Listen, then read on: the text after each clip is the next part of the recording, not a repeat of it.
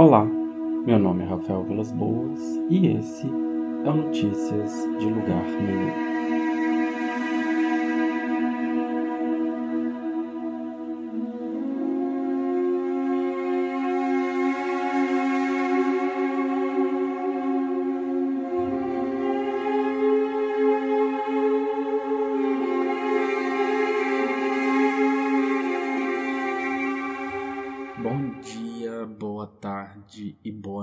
Noite, queridos ouvintes e ouvintas. Esse é o terceiro episódio e hoje vamos falar sobre consumo de identidades e o espetáculo. Bora lá?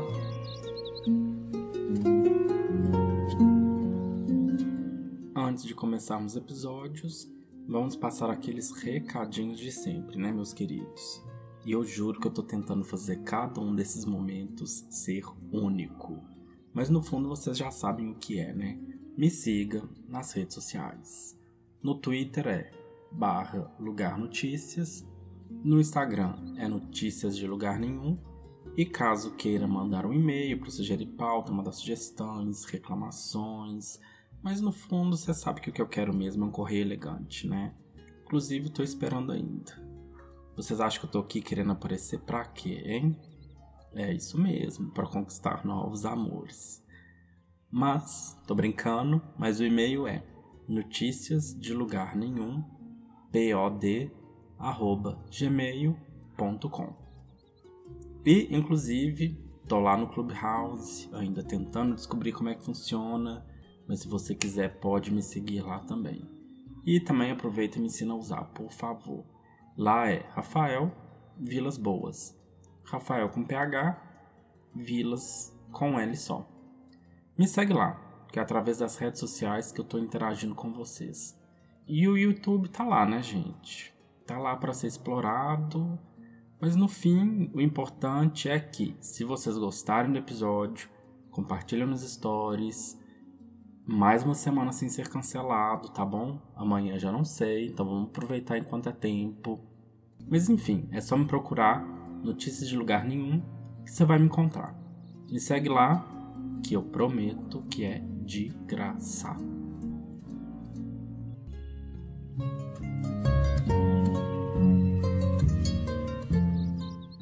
Vamos lá então, gente. O episódio de hoje ele vai ser baseado em um capítulo da minha dissertação. Como eu disse no primeiro episódio, ou no segundo, não me lembro muito bem, é, a minha dissertação ela passou por várias etapas. Eu estava tentando, com a ajuda da minha orientadora, a encontrar um tema que se encaixasse em mim e que me ajudasse a fazer essa transição que é geralmente não convencional, né? Que é passar da engenharia para a geografia urbana. E aí eu entrei no processo seletivo do mestrado com um projeto que foi inspirado em um trabalho de uma matéria que eu fiz no meu intercâmbio. E esse trabalho era sobre Belo Monte. E foi muito interessante para mim, é, porque estudar sobre o Brasil em outro país foi muito revelador. Mas quando eu entrei no mestrado, esse projeto baseado nesse trabalho, ele não fez muito sentido para mim porque nesse caso o Belo Monte parecia algo muito distante da minha realidade. E aí eu fui mudando. Aí eu decidi que eu queria mudar e falar sobre outra coisa. Então, a princípio, eu pensei em falar sobre agricultura urbana, porque era um tópico que eu achava interessante, continuo achando, e ele estava dentro do que a minha orientadora já estava trabalhando. E eu fiquei pensando nesse tema por algum tempo. Porém, foi um assunto que não acabou me comovendo tanto, principalmente depois de participar de um seminário é, que foi chamado Terra Comum. E esse seminário ele foi muito inspirador para mim. Eu acho que eu cheguei a comentar sobre isso por aqui, mas certamente irei comentar mais, irei falar mais sobre isso, já que comum, o tema do comum, é um tema que eu ainda quero trabalhar por aqui. E a minha ideia então se tornou pensar o comum alinhado com a ideia de utopia, ou seja, como criar um local que não seja nem público nem privado, tendo em vista a realidade possível. Bom, como eu disse, vamos falar sobre isso aqui ainda, mas não agora. Mas no fim, nenhum desses assuntos realmente estavam ressoando em mim da forma que eu gostaria. Eu queria algo que fosse o mais próximo da minha realidade possível. É óbvio, né, que toda pesquisa ela necessita de distanciamento para que você possa enxergar as coisas é, sem julgamento, mas esse é um processo diferente. Eu acho que está numa escala diferente. Eu acho que o tema do que se fala tem que envolver um certo tipo de paixão. Ainda mais porque, gente, a academia é um lugar bastante ingrato. Né? Além de ter pouco investimento, o reconhecimento não é algo que você vai encontrar na opinião dos outros. E também não é um reconhecimento rápido. Não nessa área que eu estou trabalhando. Mas enfim, eu acho que você deve falar sobre algo que te desperte paixão. Senão o processo vai ser muito mais difícil do que precisa ser. Mas então, tinha algo que me incomodava naquela época. Algo que até hoje, para ser sincero, eu não sei muito bem como descrever. E é complicado porque tem uma linha tênue na crítica que eu preciso fazer entre a descrição de um problema que exige uma resposta e a minha experiência frustrada com a realidade. E esse é um pouco do problema quando você escolhe um assunto no qual você é apaixonado por. É difícil separar as coisas.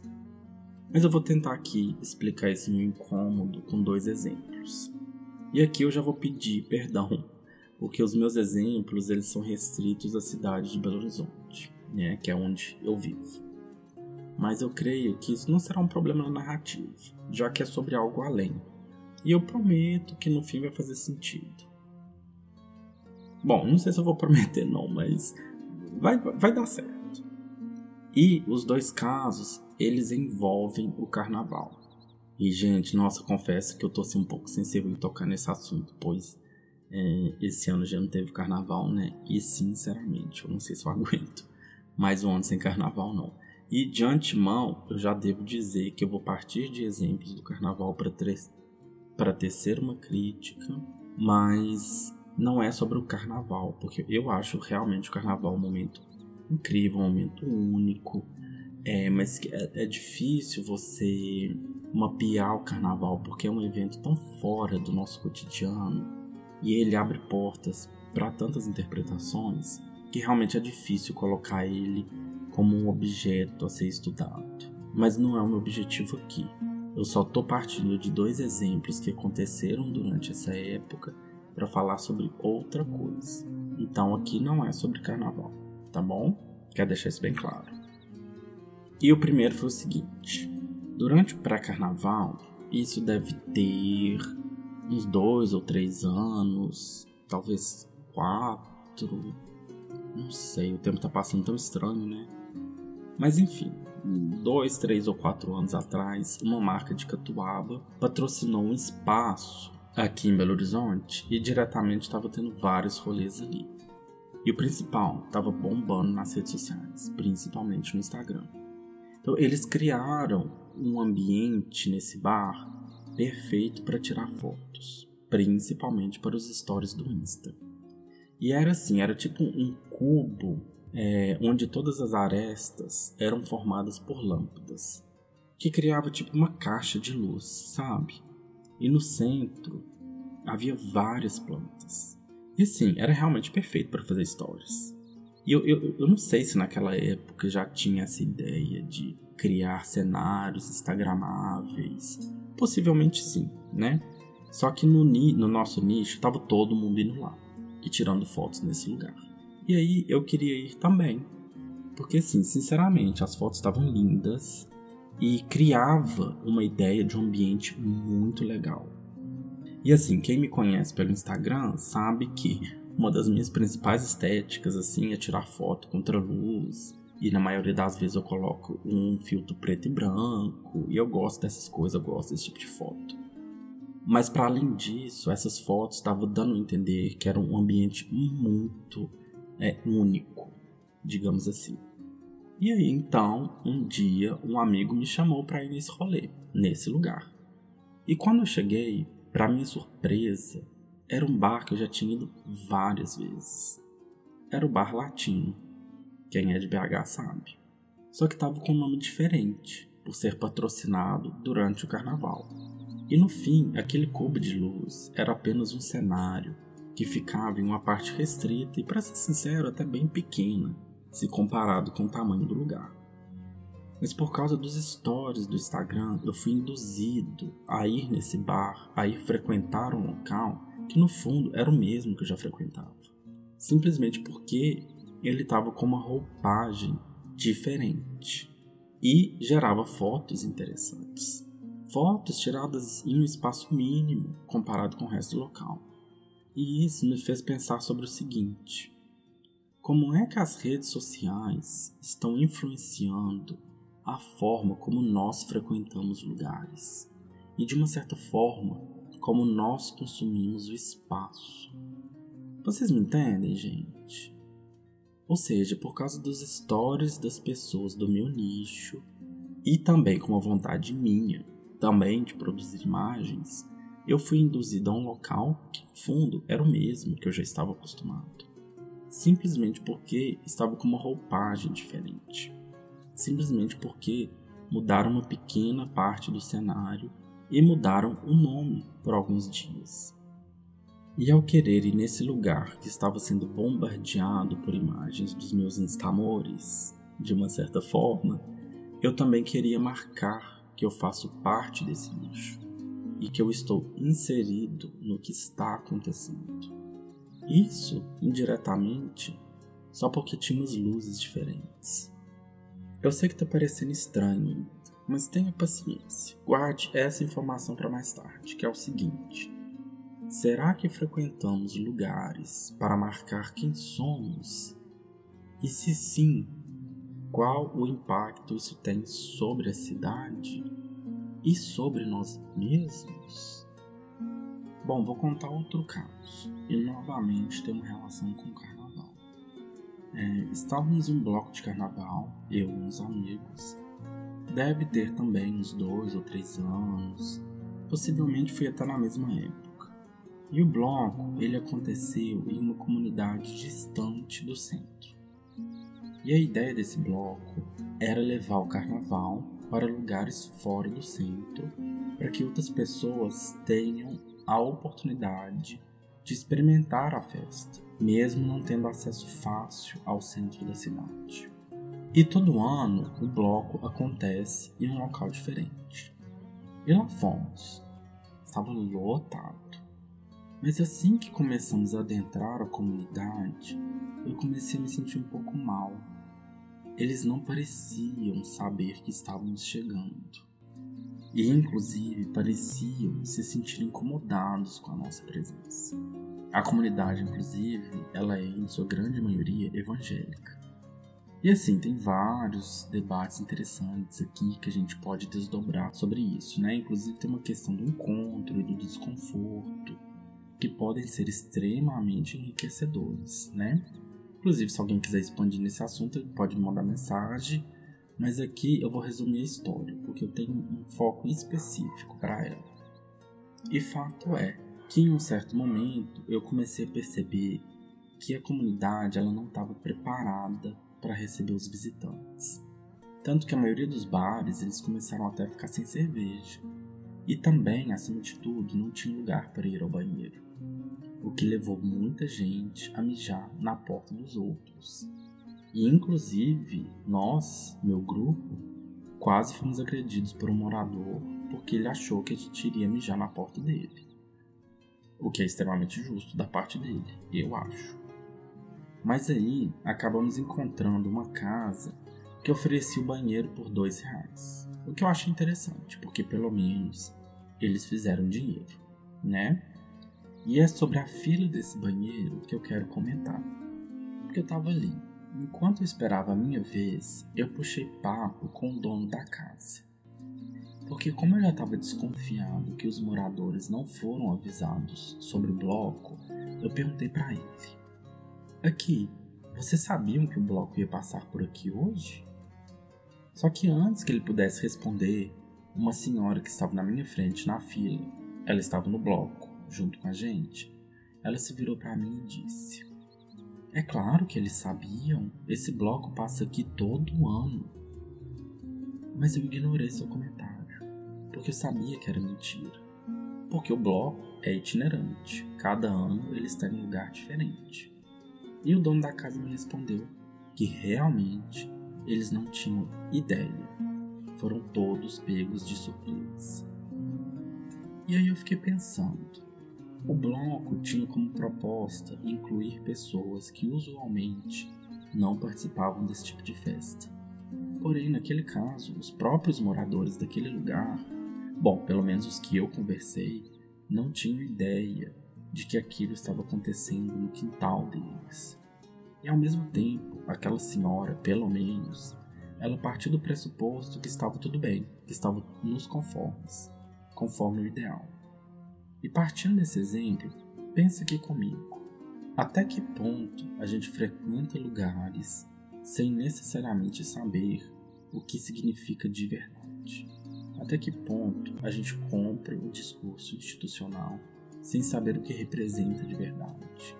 e até que ponto a gente confia simplesmente na vibe do lugar. O mero fato de estarmos em um lugar parece indicar que tipo de pensamentos e ideais compartilhamos. Mas será que não estamos esvaziando nossos discursos? Eu tenho a sensação que consumimos identidades ao frequentar determinados ambientes mas não realmente levamos a sério o que está sendo debatido ou não naquele espaço. Estamos também consumindo os espaços para dizer quem somos e afirmar nossas identidades. Mas você, quando faz isso, realmente questiona quem é você e que identidade é essa? Ou está ali somente por estar? É sobre isso que eu quero falar aqui, sobre essas perguntas. Bom, e para começar a responder essas perguntas, eu quero voltar aqui lá na década de 60 e usando o Tilharantes como referência.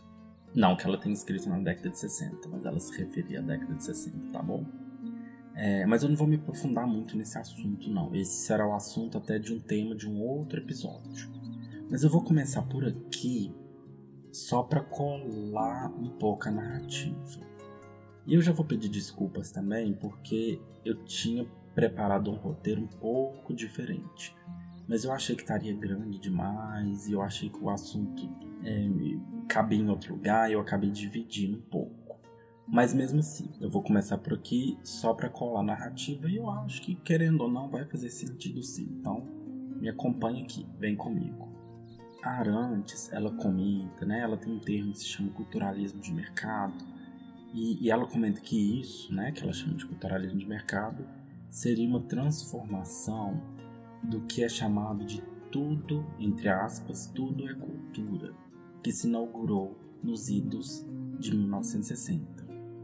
De acordo com a autora, a cultura, ao se tornar representação e sua interpretação ao se tornar imagem, moldou dois tipos: indivíduos que se auto-identificam pelo consumo de estilos e um sistema que provém desses produtos intangíveis que são consumidos de forma bastante lucrativa.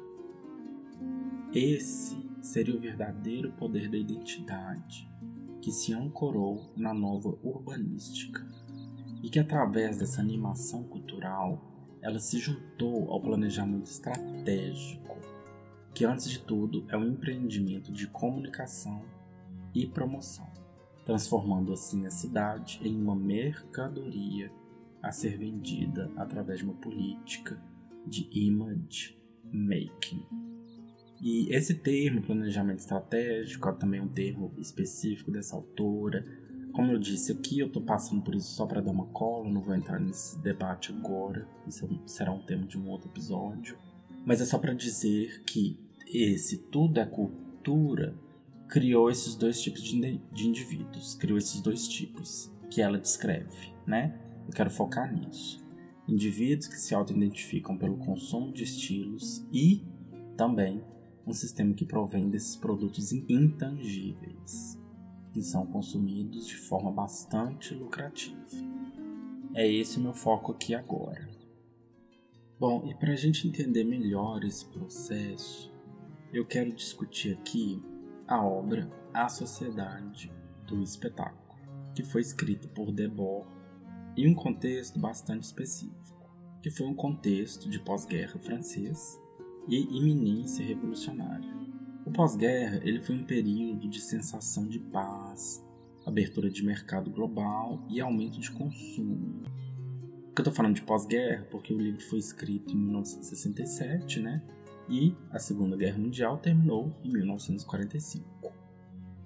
E, posteriormente ao livro, ocorreram as manifestações de maio de 68 que abalaram muito, né? E a crítica de Debord ela é essencialmente uma crítica ao consumismo e a como o capital cria necessidades de consumo lançando mão de imagens. Segundo Debord, nas sociedades em que reinam as modernas condições de produção, ou seja, na época que ele estava vivendo, né, a vida ela se apresenta como uma acumulação de espetáculos o que antes era vivido diretamente, agora se torna uma representação. O autor ele se apoia muito em Marx para fazer sua crítica ao consumismo de sua época. Porque agora o capital ele também se acumula não apenas pela exploração da força de trabalho, mas também pela criação de desejos e necessidades de consumo através, por exemplo, da publicidade e ou da obsolência programada dos objetos. Nesse sentido, os produtos eles se tornam uma representação de um ideal necessário para se reproduzir. E aqui é importante destacar que, para o autor, o que ele chama de espetáculo não é um conjunto de imagens, mas uma relação social entre pessoas mediadas por imagens. E essa talvez seja a passagem mais emblemática do livro. O que o Debord está descrevendo é uma mudança na forma do capital se organizar, que vai além da relação de trabalho mas que invade o tecido social de forma a criar mecanismos de reprodução que se baseiam no consumo de produtos. Né? Imagem que ele está falando não é a imagem em si, mas uma imagem de si, como que você constrói as suas necessidades baseando no consumo de produtos. Ou seja, o que a gente tem é que através da separação entre o ter e o ser, em um paralelo com a separação entre o trabalhador e o que ele produz, agora, para se ter a unificação dos produtos separados, o sistema econômico se direciona para a acumulação através da unidade e da comunicação.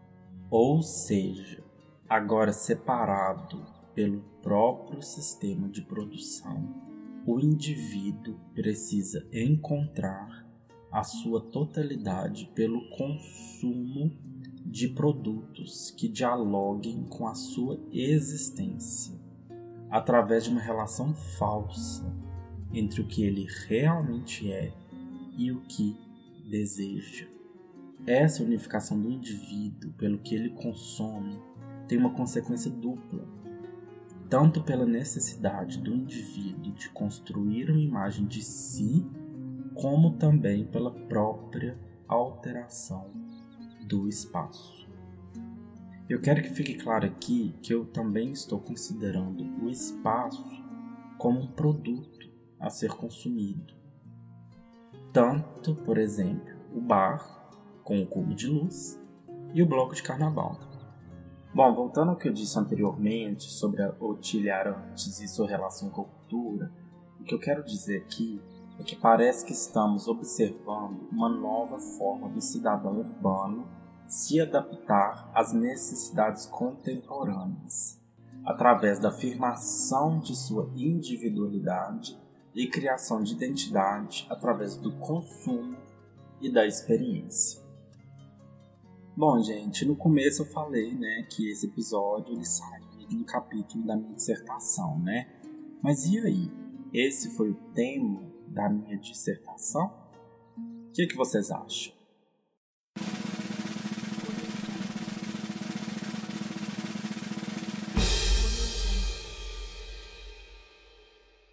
Não. não foi. Esse não foi o tema da minha dissertação. O meu tema ele foi sobre a Rua Sapucaí, né, que é uma rua boêmia bastante famosa aqui em Belo Horizonte. E aí eu articulei as transformações dessa rua ao longo de 2010 e 2020. Novamente eu peço desculpas, porque é um exemplo restrito a Belo Horizonte, mas quem conhece Belo Horizonte sabe. Tanto que a rua mudou nesse período de tempo, por vários motivos. Um dos principais que eu cito foi o Cura, que foi um festival, né, o Circuito Urbano de Arte. Quem não é de BH, pesquisa, joga na internet Cura, é, Cura Festival, né? vai achar, vai entender o que, é. Que é um, é um processo muito interessante, foi um festival muito interessante, mas que no fim, não apenas por esse motivo, vários outros, a se transformou. E aí eu foquei nessa transformação e articulando com os conceitos de cultura e criatividade, principalmente criatividade. E é por isso que eu trouxe a Utiliar antes falando de cultura, porque eu tirei um pouco dele. Mas eu ainda quero focar isso em outro episódio. Mas enfim, né, gente? Voltando àquela discussão que eu estava falando no começo, do processo, é, de procurar um tema que se encaixe em você, e no fim não dá, né? Porque o tema, você nunca vai encontrar o tema perfeito. Né? Principalmente por quê? Porque uma estrada é curta. Né? E a dissertação, ela precisa ser escrita. Mas o interessante é que a gente nunca pode desistir de buscar aquilo que desperta paixão em nós mesmos. Porque a busca ela é mais importante que o resultado em si. Bom, tá, tudo bem que no caso de uma dissertação, né, é importante ter um bom resultado. Mas vocês me entenderam, né? É mais sobre essa busca. Porque no fim não dá tempo e um recorte precisa ser feito. Mas, de uma certa forma, essas perguntas que eu descrevi no começo, que eu estava falando de como a gente consome os espaços para criar identidade, essas perguntas elas ficaram na minha cabeça. E eu respondi elas na minha dissertação?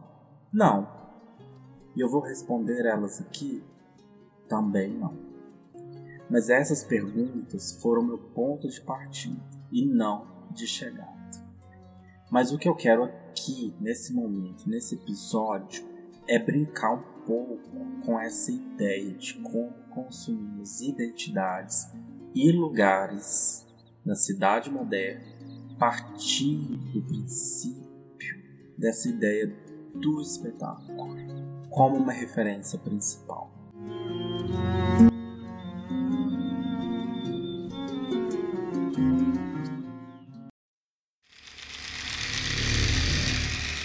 Leitura de algum lugar.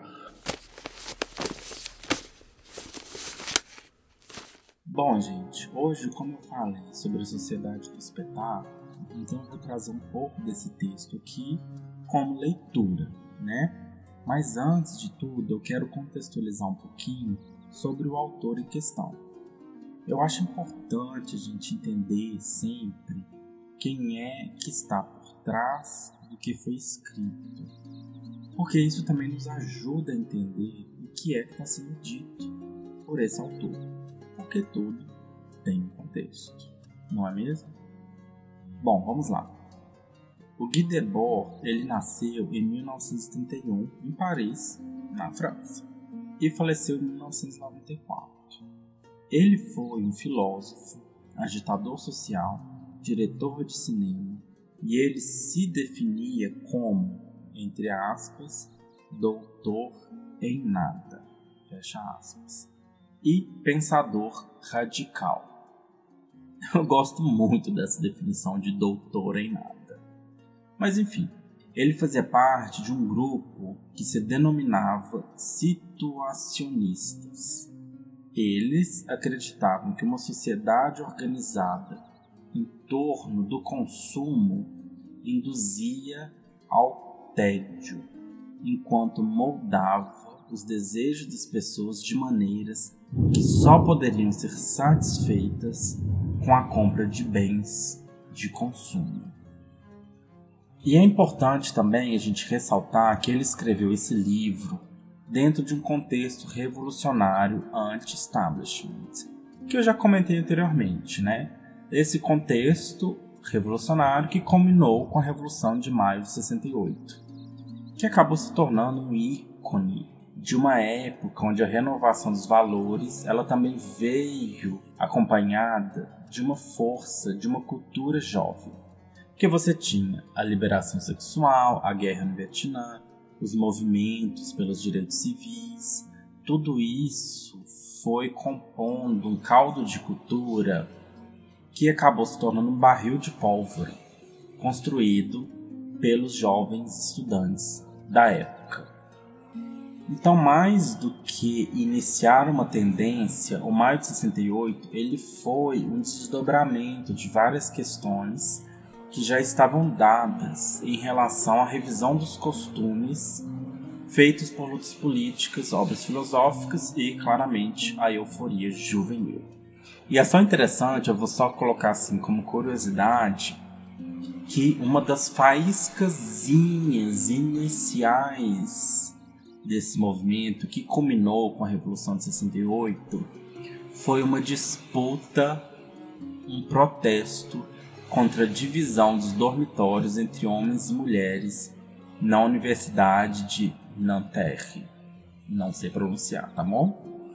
Mas na verdade, esse motivo ele vinha de uma vontade de uma nova geração que reivindicava pelo fim de posturas conservadoras. E aí, aproveitando o incidente, outros universitários franceses e grupos políticos partidários resolveram engrossar esses protestos com os problemas vividos cotidianamente na França. Só que, porém, com a cobertura televisiva que já era presente naquela época, o episódio ficou conhecido pelo mundo afora. Mas então vamos lá. O título do capítulo que eu vou citar aqui, que inclusive é o primeiro capítulo, ele se chama A Separação Consumada. Mas antes de entrar no capítulo específico, eu vou ler o prefácio desse capítulo, porque eu considero muito importante e diz sobre a obra como um todo. Então vamos lá, esse é o prefácio do primeiro capítulo da Sociedade do Espetáculo. Abre aspas. E, sem dúvida, o nosso tempo prefere a imagem à coisa a cópia ao original, a representação à realidade, a aparência ao ser. Ele, o nosso tempo, considera que a ilusão é sagrada e a verdade é profana. E mais, a seus olhos, o sagrado aumenta à medida que a verdade decresce e a ilusão cresce, a tal ponto que, para ele, o cúmulo da ilusão fica sendo o cúmulo do sagrado. Fecha aspas. Esse é um trecho de Feuerbach no seu prefácio à segunda edição de Essência do Cristianismo. Bom, então vamos lá. Agora vamos entrar no Debord em específico. Vamos lá. Ele diz o seguinte, neste capítulo. Abre aspas. Toda a vida das sociedades nas quais reinam as modernas condições de produção se apresenta como uma imensa acumulação de espetáculo. Tudo que era vivido diretamente se tornou representação. O espetáculo não é um conjunto de imagens, mas uma relação social entre pessoas mediada por imagens. O espetáculo não pode ser compreendido como o abuso de um mundo da visão, o produto das técnicas de difusão maciça das imagens. Ele é uma cosmovisão que se tornou efetiva, materialmente traduzida. É uma visão de mundo que se objetivou. Fecha aspas. Esses são trechos da Sociedade do Espetáculo de Guy Debord.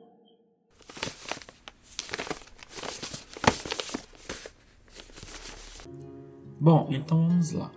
O que eu quero comentar sobre isso é o seguinte: eu quero focar nessa última parte, em uma visão de mundo que se objetivou. O que ele chama de espetáculo não é meramente o domínio das imagens, mas é uma relação social mediada por imagens. Mas para entender isso, precisamos entender melhor o que ele quer dizer por imagens. E eu entendo dessa forma. É como uma visão de mundo que se tornou objetiva através da materialização das aparências da representação. E isso se deu através de uma mudança de eixo que adentrou as relações sociais, através da transformação da realidade, onde não precisa mais ser, basta parecer. E isso se estendeu para o consumo, que é uma grande parte da crítica de Debord. Hoje a gente consome para mostrar que é. Nosso consumo determina estilo de vida, que então determina quem somos. Não precisamos mais ser nada, basta consumirmos o estilo de vida que então dirá isso. E aqui eu quero que você pense um pouco sobre isso. E a minha questão é como isso afeta o espaço. Esse é a grande parte do meu interesse teórico. O que eu quero dizer é o seguinte: nós também consumimos espaços porque isso ajuda a criar estilos de vida. Mas beleza, deixa eu te dar um exemplo para fora disso tudo que eu disse, só para ficar um pouco mais claro essa relação. E esse exemplo eu vi em um vídeo que inclusive eu vou deixar o link aqui na descrição do episódio, beleza? Mas é o seguinte, de acordo com esse vídeo que me inspirou, ele fala sobre uma propaganda da Apple que é antiga até, para vender o MacBook. E nessa propaganda é o seguinte: primeiro aparece um homem aparentando uns 40 anos, fazendo uma apresentação com cartazes, com planilhas naquelas folhas grandes que viram para trás. Não sei se vocês vão saber como é que é, mas aquelas tipo uma cartolina que você vai virando para trás e vai mostrando os gráficos. E aí ele também tem, inclusive, aquelas varas de metais para apontar para as coisas, sabe? Parecendo uma antena de carro. Acho que vocês vão saber o que, que é. E ele também se veste com uma roupa com tons marrons, com terno, e assim, tudo para indicar um certo ar de antigo. E então, um cara mais jovem, nos seus 20 anos, com um ar mais descolado, com roupas mais coloridas, aparece. E você percebe que a ideia da propaganda era o seguinte: era fazer um contraponto entre o Mac e o Windows e suas funcionalidades. Mas o que se vê de verdade é a tentativa de ligar o uso do MacBook a um estilo de vida que indica que você é mais antenado. Ou seja, não importa realmente a funcionalidade do produto, mas o que ele vai acrescentar na sua aparência.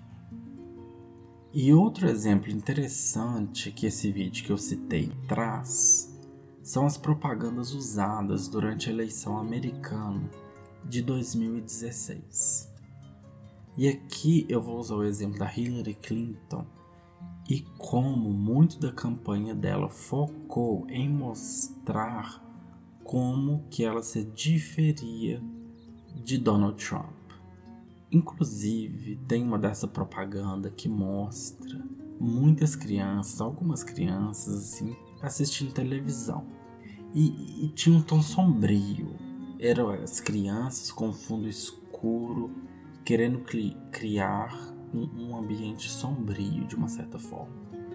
E essas crianças elas estavam assistindo às falas de Trump. Em especial, não sei se vocês vão lembrar, tem um momento na campanha dele que ele faz piada, o que é ridículo, né? Ele faz piada com uma criança que sofre de deficiência. Então ele tenta imitar ela, assim, tendo como que um ataque de não sei nem descrever, porque é, é bizarro. Mas o que interessa aqui é que isso nos mostra que no fundo o que importa é a imagem presidencial que cada um passa e não necessariamente as políticas que cada um defende no campo político. Ou seja, cada vez menos as políticas importam você precisa apenas passar uma imagem daquilo que defende. E eu trouxe aqui o exemplo da Hillary, porque por mais que, para mim, óbvio, ter uma imagem diferente de Trump é muito mais do que bem visto, é, é ideal, no mínimo, mas o que eu quero com isso é deixar claro que o que eu estou falando aqui não está restrito a grupos específicos. Ou seja, para concorrer a uma campanha presidencial, você não precisa mais discutir política. Basta apenas criar uma imagem de quem você é e do que um presidenciável deve ser, sem necessariamente discutir as suas ideias por trás disso. Esse exemplo das eleições lembram vocês de alguma coisa? Pensem sobre isso um pouco. E aqui eu quero fazer uma provocação. Até que ponto vocês, nós, nos encaixamos nisso? Até que ponto nós estamos construindo a identidade nossa, a nossa identidade, baseada no consumo de produtos, lugares ou até mesmo pessoas? Até que ponto nós estamos construindo imagem de nós mesmos que não necessariamente representam a nossa, entre aspas, realidade interior? E eu não digo isso para ninguém se sentir mal ou equivocado. Não é sobre isso, porque não tem saída. Esse é o nosso momento histórico que vivemos. E aqui não é positividade tóxica, tá? Eu não quero insinuar que ninguém tenha que ser diferente disso. O que eu quero dizer é o seguinte: nós precisamos sempre nos questionar.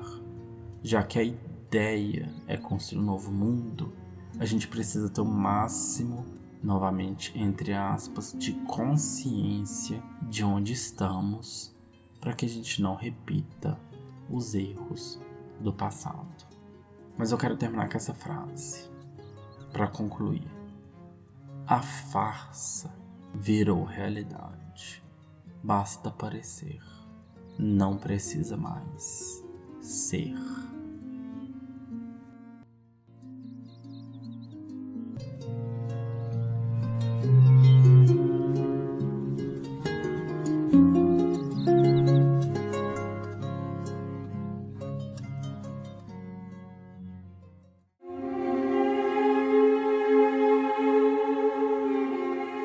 Comentário de alguém qualquer.